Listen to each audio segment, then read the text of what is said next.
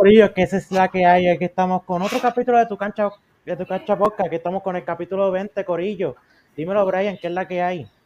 Dímelo, saludos, Corillo. Aquí estamos otro episodio más, otro día más. Vamos a meterle candela y acuérdense, acuérdense de cada live que entren, compartirlo, compartirlo a todos los que conocen, ¿verdad? Para que puedan verlo y podamos seguir creciendo el programa. Y vamos a hablar de unos temas muy interesantes en la tarde de hoy. Sí, claro que sí. Y pues nada, Corillo, pueden comentar también. estamos contestando todas las preguntas que hagan y, y los comentarios también. Si quiere que envíe un saludo al pejo, la tía, lo que sea, se lo podemos dar saludo también. Es importante que comenten, es importante que estén activos. Nos gustaría saber las opiniones que cada uno tiene e interactuar con ustedes. Así mismo es, Corillo. Pues nada, Bray, tú sabes que empezamos los playoffs y pues estoy un poquito más lío por el primer tema de que vamos a hablar. Bueno, este playoff, esta Honda, yo te dije que iba a estar buena. Pero no pensé que iba a estar 2 a 0.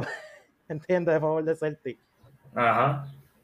Y pues nada, yo estaba viendo por TikTok que supuestamente legalmente la culpa que le está pasando a los Nets es la culpa de Steve Nash. ¿Qué tú piensas sobre eso? Es que yo pienso que tú, ok, este segundo juego tú estás con una ventaja de 16 puntos y en el, la segunda mitad técnicamente poco a poco te perdiste esa ventaja hasta que te sacaron el juego. Porque no fue que perdiste por uno, es que perdiste por 7 puntos. Por 7 puntos. Por 7 y no tan solo eso. Una cosa que no me gusta de él es que el balón se mueve Kevin Durant, Kyrie. Y Kyrie. Kevin Durant, Kyrie. Esa se la tienen leída desde el primer juego. Obviamente, Kevin Durant y Kyrie son dos ofensivas absurdas, son de los mejores jugadores ofensivos que hay en la liga hoy día.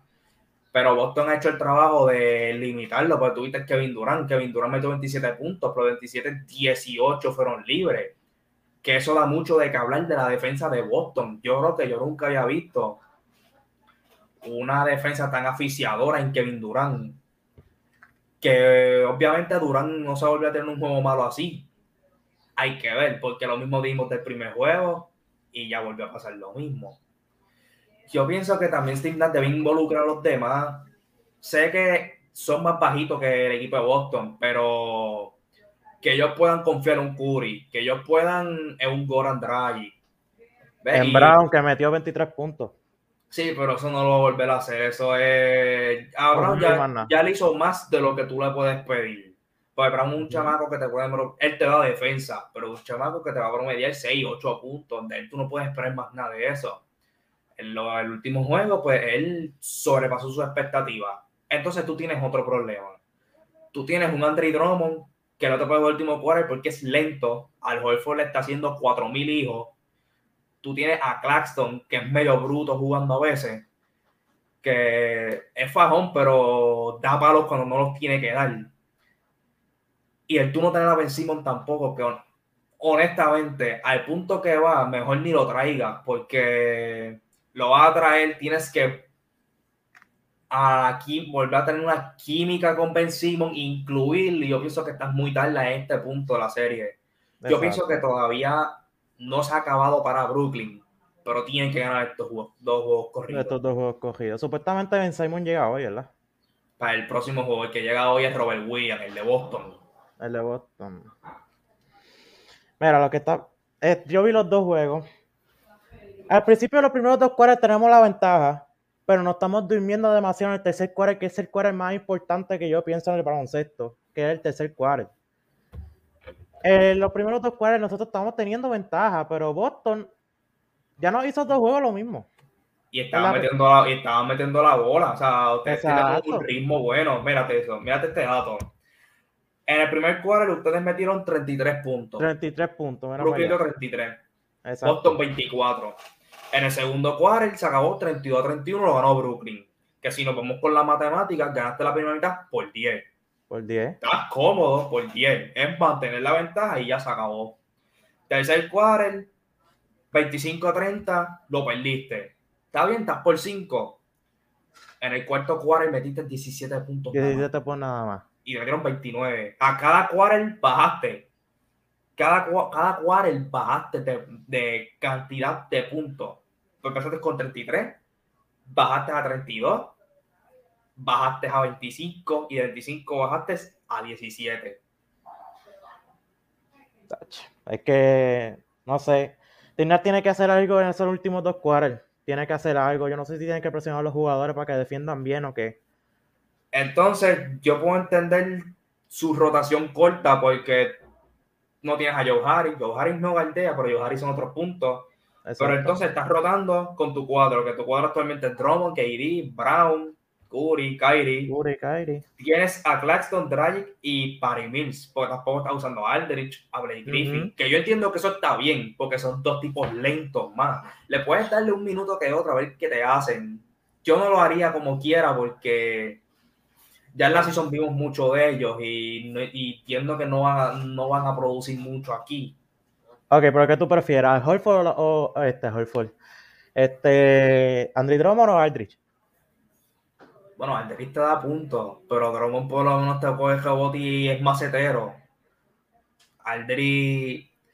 Es que lo que pasa es, ok, ya Aldrich lamentablemente no es ni el 50% de lo que él era antes. Ah, no, Tú me dices que él era antes de que le diera el corazón, pues mira, ponlo a jugar algo a ver qué te hace pero ya tú tienes un Lamarcus Aldridge que se está cuidando también, porque ya él pasó un susto y entiendo que no van a hacer que pase otro susto, que ahí es otro tema controversial porque entonces para qué lo tiene. Yo entiendo que le pueden, yo honestamente yo no le daría tiempo, no le, no le daría porque honestamente no me va a producir nada.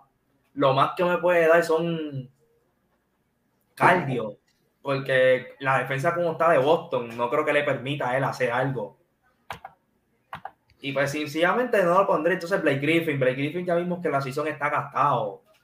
¿Cómo es posible que cuando los jugadores que todos estaban con Kobe, básicamente tú eras el, mejor que tenían y básicamente no hiciste nada? Demostraste que ya tú estás, en, tú estás en el NBA porque tienes un contrato, porque a la que se te acabe el contrato te van a dar una patada y ya tú no vas a estar en NBA. Probablemente nosotros te veamos acá en BCN si es que quieres resurgir tu carrera ya, un bajón bien fuerte.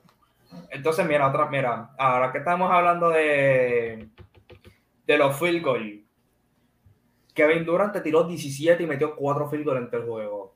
Kyrie tiró 13, 4 field goals. Otra cosa más. Y todos lo sabemos.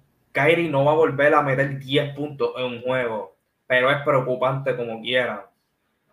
Los dos te tiraron de 30 tiros que te tiraron, metieron 8. Que si nos vamos a la matemática, tú divides esos por ciento y te dio un 26.6% del campo. Entre los dos jugadores que, son de los mejores jugadores ofensivos. Harden ahora mismo se está riendo de ellos. Touch.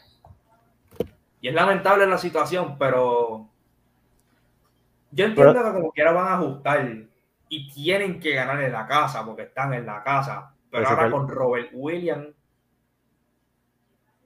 está difícil la cosa. Si perdimos, si vamos a perder a este, estamos jodidos. Ya. No, ustedes no pueden perder uno más. No, nosotros no podemos perder nada más.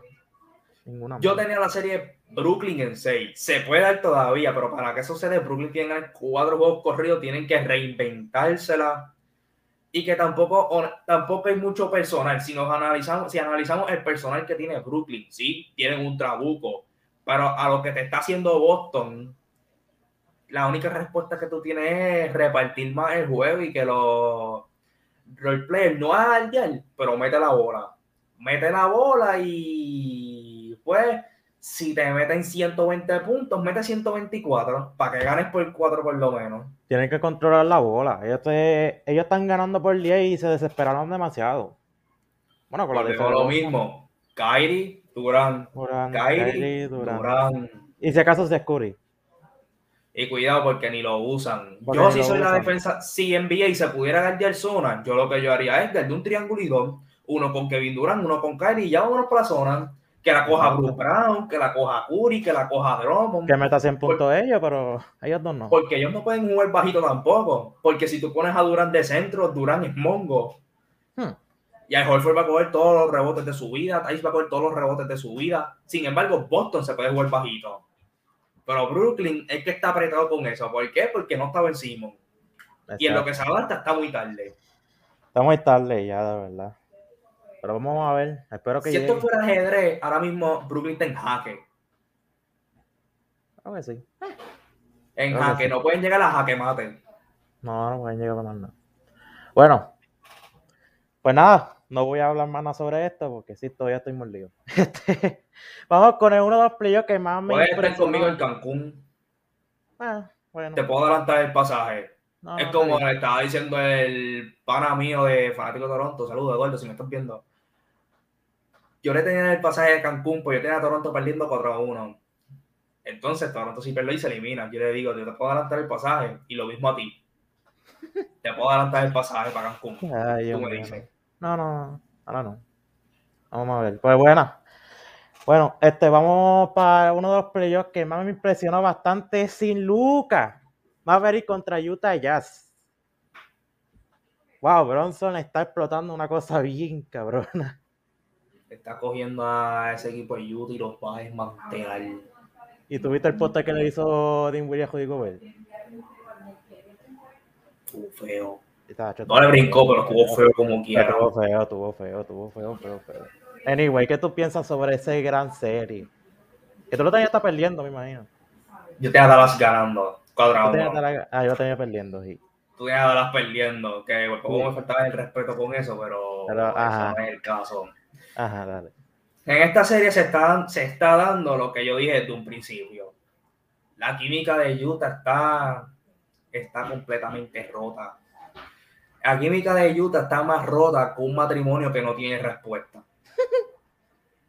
un matrimonio que no tiene respuesta, que están buscando a la mala volver, tratar de que de esto y todo el mundo sabe, ustedes ellos saben que no van a volver, por más que hagan, no van a volver. Así mismo está Utah. Utah ahora mismo está en una situación tan apretada y número uno, Donovan Mitchell y Rudy Gobert se ve de la egua. Yo yo puedo traerme a. ¿Qué sé? ¿Qué sé yo? Yo puedo traer, traerme gente que no sabe de básquet. En amistades que yo tengo que no saben de básquet, los pongo a ver ese juego y me van a preguntar: Donovan Mitchell y Rudy Gobert no se llevan. Porque es que. Yo digo, ¿cómo es posible que la bola a Rudy Gobert no le está llegando? Y sí, Gobert es bruto. Pero Gobert puede dominar. Entonces, mi pro mi problema con Utah es Donovan Mitchell. Para mí, Donovan Mitchell es el problema ahí porque lo estoy viendo más egoísta. Egoísta en el sentido de que quiere todo él, todo él, busca, busca otros recursos, pero no busca el recurso para poder ganar la bala. Y es una vergüenza para Utah porque tú estás con el equipo completo, porque no es que tú tienes a Michael lesionado, no es que tienes a Donovan Mitchell lesionado, tú tienes al equipo completo y estás perdiendo con un equipo de Dallas que no tiene el caballo. O sea, no te jugó los primeros tres juegos. Tú sabes qué es que el otro equipo se arriesgue a no adelantarlo porque te está dominando a ti. Eso es una vergüenza. Y yo no sé qué ellos van a hacer, yo no sé si van a recuperar. El punto, el punto es, es que hasta ahora la serie está corriendo como, como yo la tenía desde un principio. Y Dallas está haciendo el trabajo de jugarle con lo que tienen, el sacarle la ventaja, porque vimos el último juego, no sé si lo viste, que le sacaron una ventaja de 17 puntos en la casa de ellos. Sí, yo lo vi. Que ellos están haciendo el trabajo. Obviamente no es que dar hasta ganar el campeonato sin Lucas, pero ellos están haciendo el trabajo de por lo menos contenerse, que ellos no tengan que estar forzando a Lucas que vuelva. Cuando Lucas vuelva, cogen las cosas más con calma y ahí es que capitalizan y terminan la serie mi opinión, ¿cómo es el juego de hoy? Yo entiendo, Luca va a regresar hoy y se va a 3-1. Se va a 3-1. Sí, ese, este, mi opinión sobre eso de Judy Gobert y Donovan me está acordando mucho de cuando era el dúo de Andrew Wiggins y Carl Anthony Town que no se llevaban para nada. No sé si te acuerdas. Sí, porque Anthony Town y Andrew Wiggins ese, eso no iban para ningún lado. No, pero claro, pero anyway, Utah está en peligro. Porque yo no, yo no me esperaba que la serie iba a ser así. Y, el único que está cargando, bueno, que no está cargando, están jugando en equipo los Mavericks. Están jugando en equipo. Como debe ser. Cuando tú así que tú tienes que jugar. Cada quien cumpla con su rol. Cada y Bronson, o que ustedes dos tienen que darme más de lo que ustedes dan en lo que Lucas llega. Cuando Lucas llegue, Pues calmamos un poquito, exacto. Pero nada, y me impresionó bastante. Yo lo vi, wow, una ventaja de, de 15 puntos que lo cogieron. Por eso, pues y Dallas tampoco es que sin Lucas tienen un equipazo que tú digas. Wow. Porque cuando se lesionó Lucas, que todo el mundo decía, ah, ya Dallas perdió. Ya, ya tenía la ventaja. Sí, exacto. es como, no sé si te acuerdas, es como yo les dije el primer día. Utah puede tener el mejor equipo, pero la química, o sea, si tú no tienes buena química y las cosas que están pasando detrás del camerino, o sea, detrás de las cámaras, no son las mejores, tú puedes tener el equipazo que sea, pero las cosas no van a fluir igual y eso en el juego se refleja, aunque tú no lo creas. Gran parte de que, del, del éxito que tú puedas tener es la química que tú puedas obtener, ¿verdad? Con tus compañeros, con el coaching staff. Y es algo que no estamos viendo en Utah. Por eso era que cuando dimos los, dos pronósticos de la serie, yo tuve mis dudas con Utah. Y mis pronósticos, o con las dudas, me están dando la razón. Y que sigo diciendo que la serie se puede acabar 4 a 1. Está fuerte, pero vamos a ver qué pasa. A un momento. Pero sí, pero. Dala. Tiene que. Y también, y también otra cosa, o sea, esto es un poquito saliéndome de la serie, hablando más de Dallas. Dallas es un equipo. Voy a super Dallas frente contra Fini. Dallas es un equipo que es otro tema aparte, lo sé, pero solamente voy a mencionar, si Booker no regresa para la semifinal, segunda junta, Dallas se los puede llevar. Pero de eso hablemos después. Eso lo hablamos después, otro, otro tema aparte, pero nada. Vamos a hablar sobre los Timberwolves y los Grizzlies. Yo estaba viendo el juego ayer. Este, Minnesota tenía, la, tenía el juego ya. No sé qué fue lo que pasó, que vino Jay Moran y vino Memphis, empezaron a jugar en equipo y se fueron por 10. Minnesota, te puedo dar la definición de inexperiencia. Me explico. Primero que nada, tú estás sacándole ventaja. Tú tienes 20 puntos de ventaja, estás hasta por 27. Te bajan esa primera ventaja. A la que a ti te metan 8 puntos corridos, ya tú tienes que estar pidiendo tiempo para organizar a tus jugadores. Porque también tú tienes un equipo, por más experimentado que pase tu equipo, que Minnesota no lo está, tú tienes que pedir tiempo y mostrar autoridad y calmarlo pues mira, ¿qué les está pasando? O sea, estamos por 27, ya estamos por 18, pónganse a jugar, pónganse a las pilas, necesitamos recuperar la ventaja. Exacto. ¿Qué pasa? La primera no lo hiciste. Vuelves a sacar ventaja, te la vuelven a bajar, no, no pides tiempo hasta que estás perdiendo. Exacto, que no pides tiempo. Eso da mucho que decir, porque entonces tú como que lo estás dejando demasiado y tú no estás haciendo nada, tú estás como que pues, me sacaron la ventaja, ¿qué más puedo hacer? No, y no, tú no necesitas la experiencia, para eso tú no tienes que tener experiencia para pedir un tiempo y calmarlo. Lo único que tú puedes decirle, mira, te póngase a jugar, o sea, vamos, calmen, vamos. O sea, todavía falta mucho tiempo de juego, no pueden ganar todavía. Póngase en palo suyo. Entonces, sería un problema. Ah, no me digas que este tipo se fue, se fue, se fue. Bueno, más que uno, que fue el primero que ganaron ya eso volvemos a lo mismo que yo dije en el podcast pasado cuando vimos el preview. La serie va a durar lo, como Calantonita quiera que dure. Porque es inaceptable que Calantonita en un juego tire cuatro field nada más. ¿Dónde tú estás? Ya desapareció también. Tú no puedes dejarle la carga a Anthony Edwards desde los Russell tú eres la cara del equipo, tú eres el que tiene el mismatch. Pues Steven Adams no puede contigo, Jaren Jackson no puede contigo, Brandon Craig no puede contigo, nadie puede contigo. Entonces, ¿por qué tú estás limitándote? Se supone que tú estás cogiendo a esa gente y le estás promediando doble, doble, cómodo. Doble, doble de 20 puntos, 12, 13 rebotes. Tú vas con ellos lo que les dé la gana, no ellos contigo lo que les den la gana. Exacto. Y entonces estás en tu casa también. Tras que estás en tu casa, ahí es que tiras eso a perder entonces ahora estás creando más presión porque estás demostrando que tú eres un jugador de la temporada. Ya no podemos decir que eres un joven porque ya tú has pasado por las ligas en años. Ya tú tienes experiencia. Es verdad, solamente tienes un año de playoff. Pero vamos, se supone que tú seas el que. El que sea la cara del equipo. El que estés cargando a Edwards y a Angelo Russell, no ellos que estén cargando a ti. Exacto. ¿Me entiendes? Es más, para irnos más general, te voy a dar los, los números que Anthony Towns ha tenido en, en esta serie como tal, para irnos así.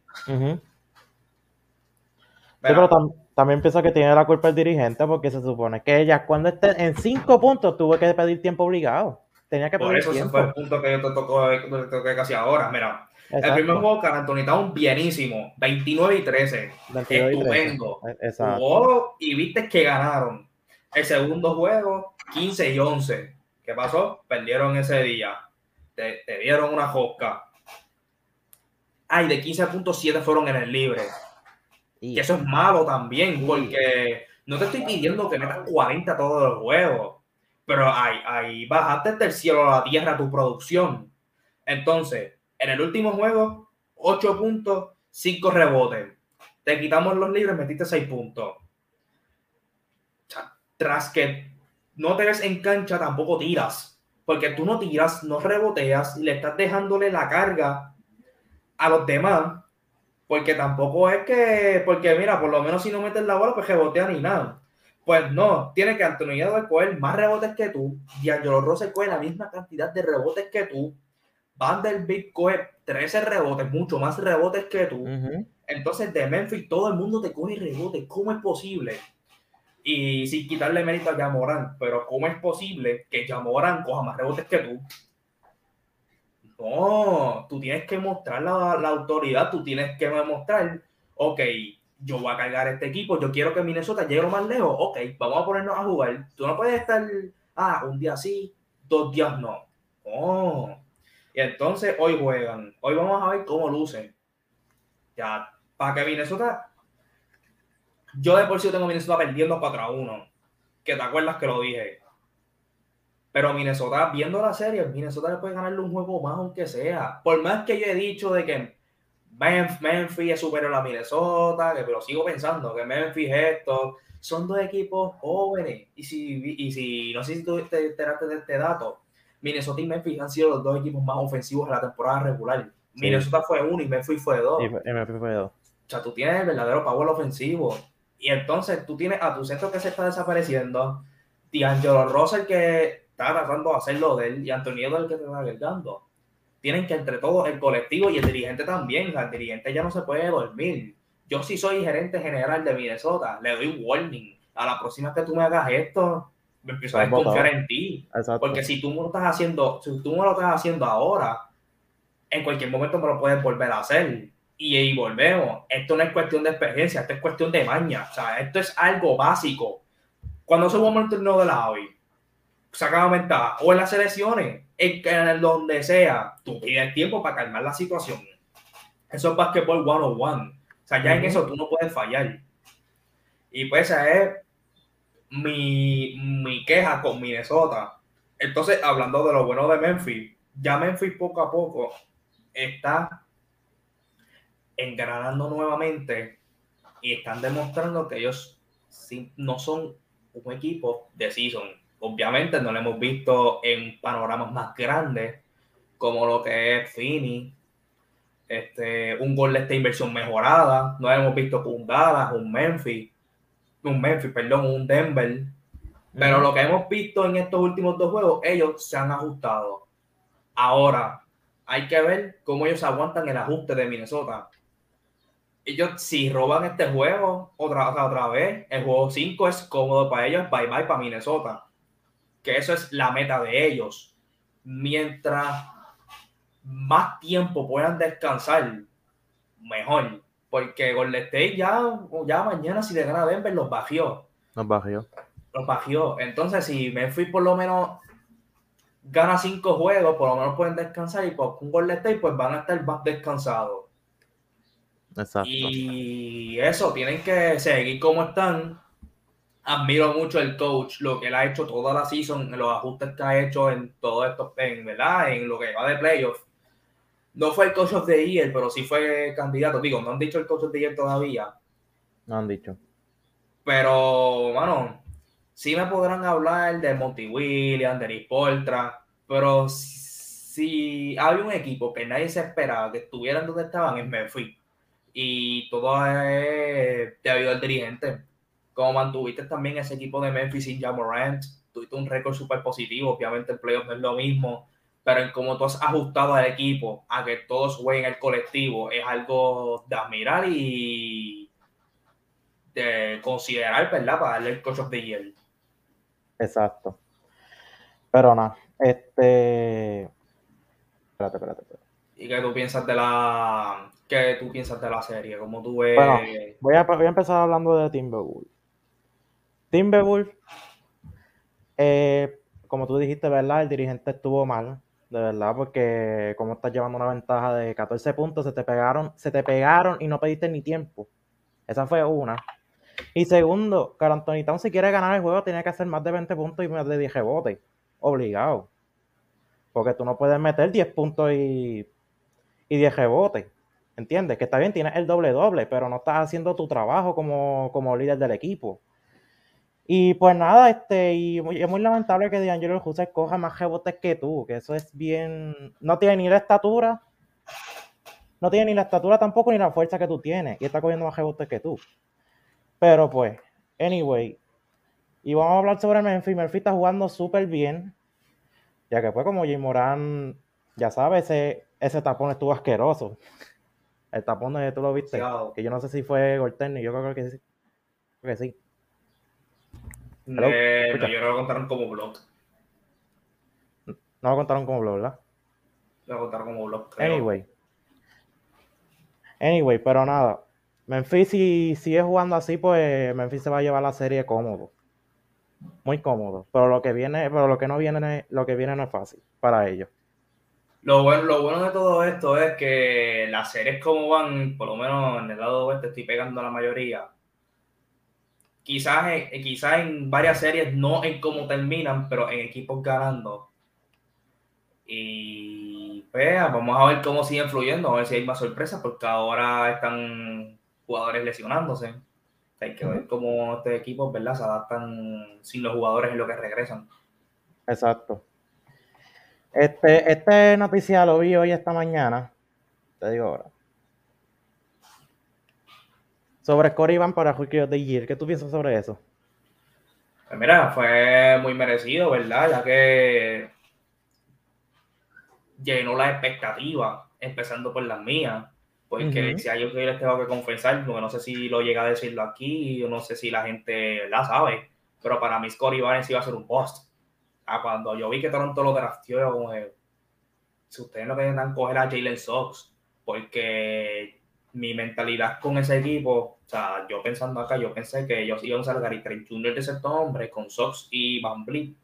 Pero ¿qué pasa? Con a Scotty Barnes, yo pues, a ver cómo fluye el tipo de verdad que me ha callado la boca full, cargó al equipo de Toronto, porque básicamente fue el que lo cargó, lo llevó a playoffs. Y, mano, mi rudo de era Van Mowgli. Yo digo que Van Mowgli lo que lo fastidió fue no entrar a los playoffs, perder con Atlanta. Y el hecho de tú tener, ¿verdad? Tú ser, gran prota tú ser un gran protagonista en tu equipo, en que tú eres parte de las piezas por el cual, parte de las razones por las cuales tu equipo está ahí, aunque se vayan barridos o, o, ganen uno. Pero lo importante es llegar. Llegar hasta ahí donde mucha gente no, te tenía, porque yo era uno que yo no tenía Toronto entrando. Que todavía tengo, que, que tengo mis dudas con Toronto, ¿verdad? Pero lo, la producción que ha hecho Scotty Barnes con Toronto ha sido muy buena y, y, mano, y por lo que yo he visto, está próximo a ser una futura superestrella de la liga o estrella de la liga. Tiene el potencial para hacerlo. El chamaquito que siga metiendo mano. Y por lo, por lo menos me gustaría que se quede varios años en Toronto. Que él pueda ser parte, ¿verdad?, de la historia. Que él pueda tener sus accolades, pueda hacer sus cosas. Que él tenga buenos recuerdos con Toronto. No que sea los primeros dos años y se va rápido yo entiendo que si se queda varios años en Toronto, no es que va a ser el mejor jugador de la franquicia, pero yo entiendo que puede, según cómo se vaya evolucionando su juego, vaya elevándolo, pueda llegar a ese nivel de cuando tú digas Toronto Raptor, tú puedas mencionar Scotty Barnes. Sí, que tiene el nombre, que puede ser una estrella también.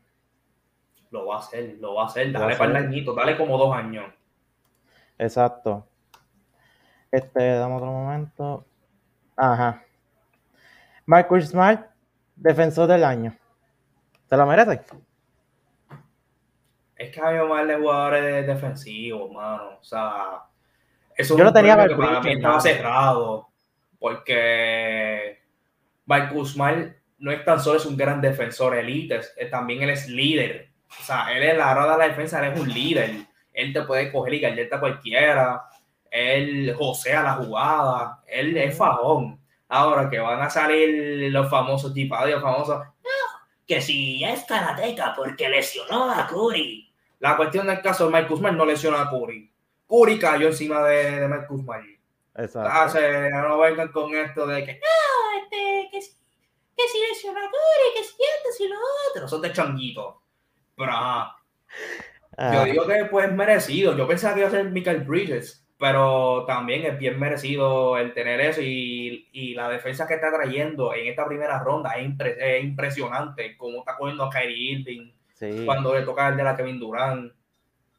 Y algo que no mencionó ahorita de la serie, y es algo que me he dado cuenta y me he percatado, es que Marcus Smart, la defensa, o sea, Marcus Smart, la defensa de él, él jala a los jugadores para el lado izquierdo porque él sabe que el por ciento más bajito de Durán y Kyrie tirando ese lado izquierdo. Y cuando para el lado izquierdo, te tienen que tirar un tiro incómodo, un tiro que ellos no te quieran tirar. Y eso, ¿verdad? Crédito a Boston, pero también crédito a Marcus Smart. Y lo que ha hecho durante la season ha sido impresionante y no lo tenía ganándolo, pero y de igual forma es, merecido. Yo pienso que merecido también, pero yo lo tenía a Bridge, hermano. Yo también, pero también se la merecen. Ah, una competencia cerrada. Exacto. Bueno, bueno, bueno, bueno, bueno. Aquí voy a arreglar un poquito el banner, pero nada. Vamos a hablar de la BCN ahora. Tú sabes que, que verdad, que Veradilla y Ponce tiene un récord de 5 a 1, están en empate.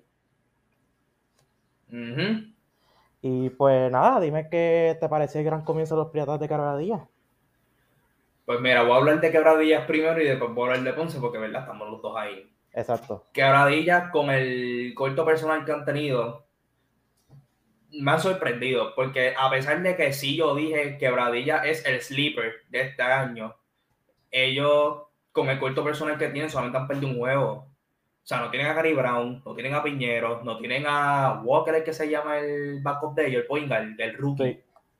No tienen a Walker está jugando con Thomas Robinson, está jugando con lo que tiene. y se han visto bien. Obviamente es el comienzo, no es como se comienza, es como se termina. Pero si esto ha sido un buen comienzo, si, esto, si empezaron con el pie derecho, yo entiendo que cuando Gary Brown y Piñero lleguen, el equipo se va a acoplar mejor. Y si llegan más temprano posible, es mejor. Pues ya Gary Brown se dijo que ya como en dos semanas. Y el rookie también quien faltaría sería Piñero, pero yo entiendo que Piñero adaptarse al sistema va a ser fácil. Lo que te puedo decir es que lo que, lo que ha demostrado no va a ser un equipo fácil para ganárselos en los playoffs. Quizás no lleguen primero o quizás no segundo, pero un segundo, un tercero, que tú te enfrentes con Quebradilla en una primera ronda, no es fácil. No es fácil.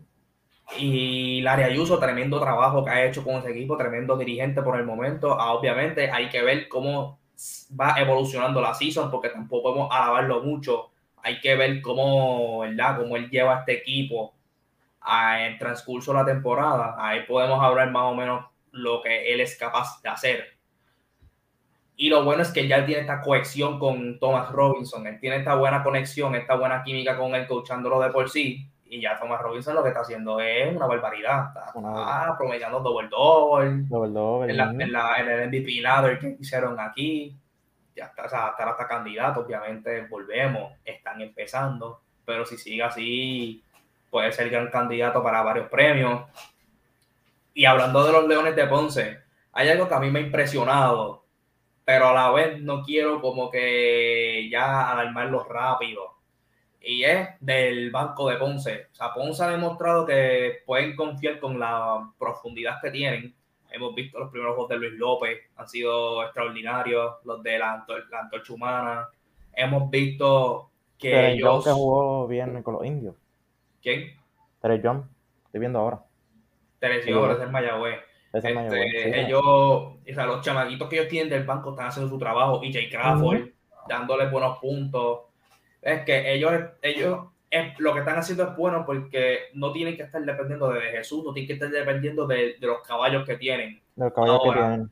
Ahora, si hay algo que a mí me preocupa, o sea, yo te dije que es bueno, pero a la vez me preocupa, es que ya los tienen una proyección como que muy alto, como que estamos en los primeros juegos, hay que ver cómo, como vuelvo y digo, cómo va evolucionando la season. Me gustaría que ellos sigan teniendo esta producción para que puedan confiar en ellos y puedan obtener más minutos de juego. Otra cosa que me preocupa son los refuerzos. Ponce básicamente está ganando, pero es por el banco que tienen, por los jugadores nativos, porque los refuerzos, Bradley, ¿qué está haciendo? No? Obviamente Tony Bichos viene ya mismo y lo va a sacar, pero Bradley no está haciendo, ya la gente Ponce lo quiere sacar. Exacto, no ni no por sus siete juegos y ya lo quieren sacar.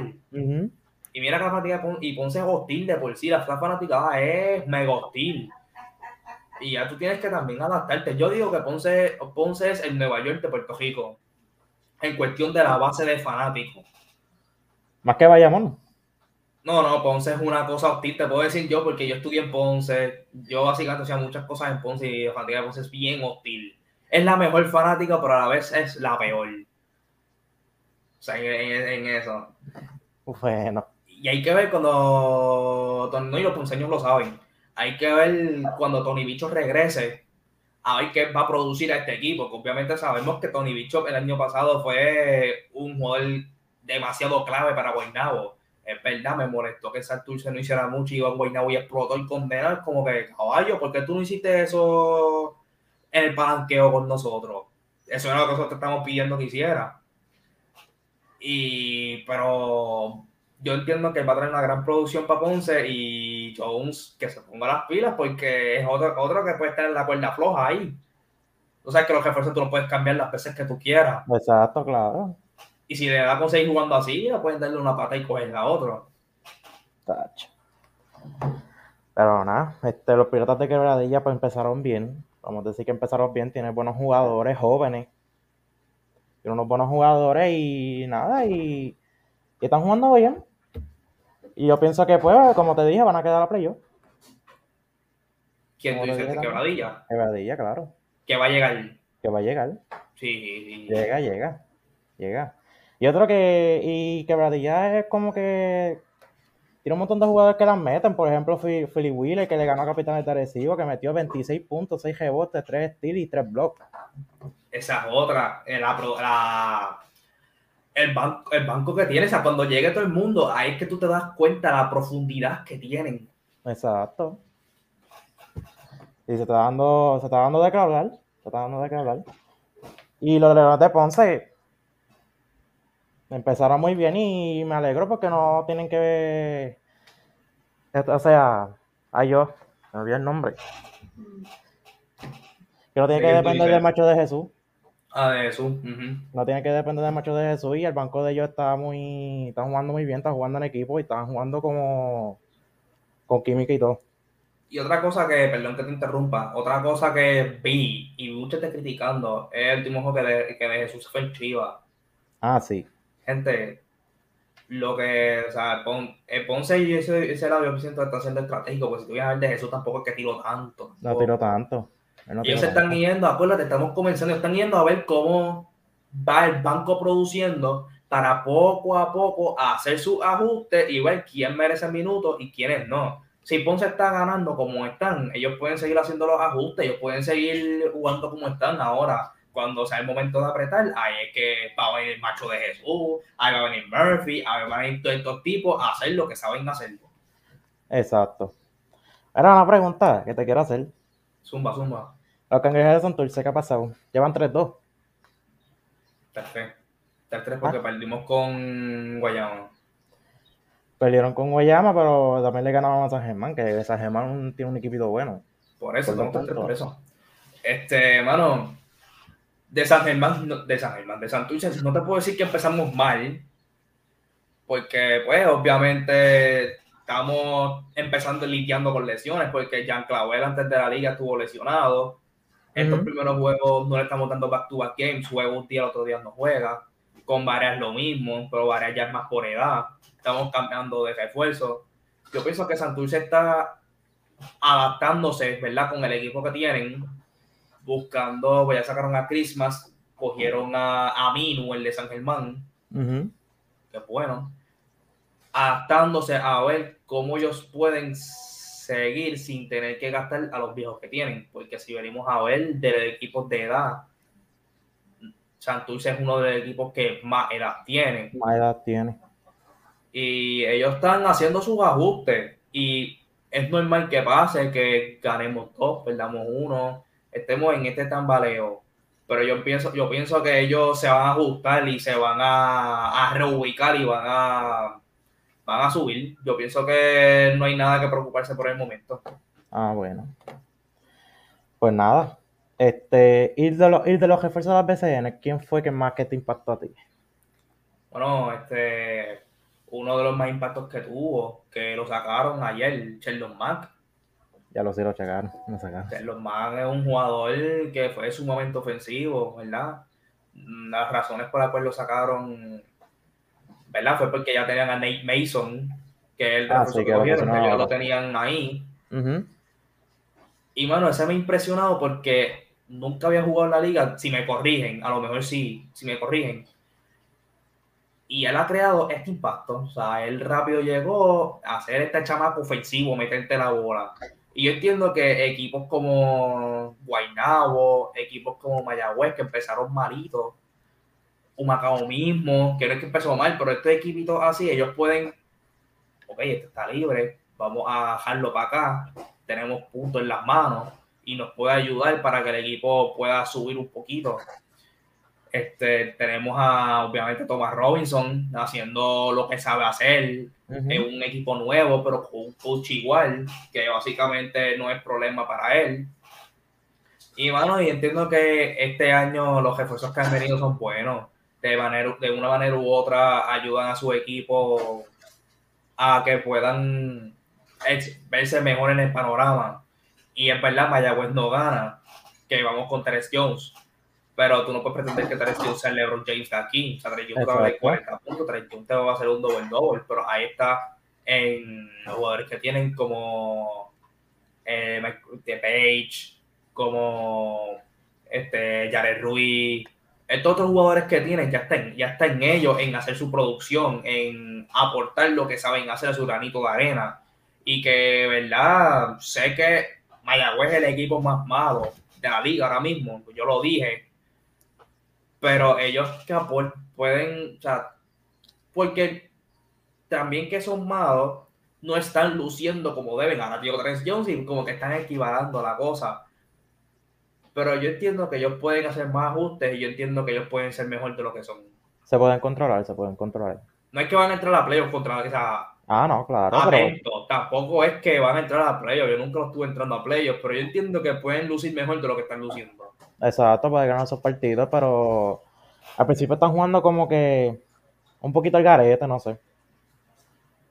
Y pues yo creo que se pueden con- este, tranquilizar en eso. Y más con la llegada de Terence Jones. Es ver cómo sigue fluyendo la season. La season, exacto. Y Nate Mason, ¿qué tú piensas? ¿No has visto nada de los videos de él ni nada? Yo tengo que ser bien honesto, yo no he visto nada de él. Dicen que él es un convocal. Hay que ver cómo se adapta aquí, porque acuérdate que las ligas son diferentes. Si la, la Euroliga es más similar a BCN que la NBA, que nosotros a la NBA, pues que hay que ver, porque si para mí, si ellos lo con toda la confianza del mundo sacaron a Sheldon Mack para traer a Nate Mason, es porque ellos ven en Nate Mason que sea tremendo, o sea, que sea un gran jugador. Como mismo apostaron por Ronda y Hollis Jefferson. Que sigo diciendo, él no es mejor que Paris Bass, por lo menos en la BCN. No estoy diciendo, no estoy diciendo como tal, como jugador, pero estoy diciendo en la Liga BCN no es mejor que Paris Bass. Ya. Hay que ver. Vamos a ver que de nuevo refuerzo y, y de Holly Jefferson, que todavía no ha jugado, si no me equivoco. Hoy juega Bayamón y Arecibo. Hoy juega. Hoy va a ser el primer juego, vamos a ver qué pasa. ¿Quién tú tienes ganando? ¿Cuál es el juego? Bayamón en Arecibo. Es en Arecibo. Yo. Pacho Bayamón. Yo también pienso, yo también pienso igual, pero tú escuchaste cuando entrevistaron a Angelito, creo que fue Alexandra Fuente, que él dijo, yo no tengo el deporte de, hablar, pero sí el de jugar. Ya. Eso, eso le Mm. quedó duro. Se le quedó duro. Eso le quedó duro, pero tiene que, tiene que cargar hoy. Para Exacto, las tiene que dijo, para la pichadera, para la pichadera que dijo, le queda, pueda completar bien su pichadera. Exacto. Pues nada, vamos a hablar sobre la liga puertorriqueña ya que estamos en playoffs, ya que Cuamo ganó la, prim- la primera ronda con quebradilla. Bueno, la primera ronda fue la de, la de, la de muerte súbita. Ah, bueno, sí. contra los cafeteros de Yauco, que, verdad, la fanaticada estuvo bien activa. Y Se llenó fue cancha. de gran se aporte, cancha. de gran aporte en ese juego para que los maratonistas tuvieran, tuvieran, saliéramos con la victoria. Ujú. Y en esta serie pasamos malos ratos con quebradillas, porque tampoco fue que nos quedamos fácil. Ah, no, Pasamos claro. malos ratos. En el juego pasado estuvimos ganando por 17, por poco nos sacan el juego del buche, ganamos por 2. Pues ganamos por dos. Casa trató de hacer sus ajustes, lo hizo, pero Quebradilla venía inspirado, ellos venían con el rally. Y, tam- y también algo que nos afectó fue sin point en un momento dado. Pues ya por ahí salió por 5 fouls, último cuarto, faltando como 3 minutos todavía.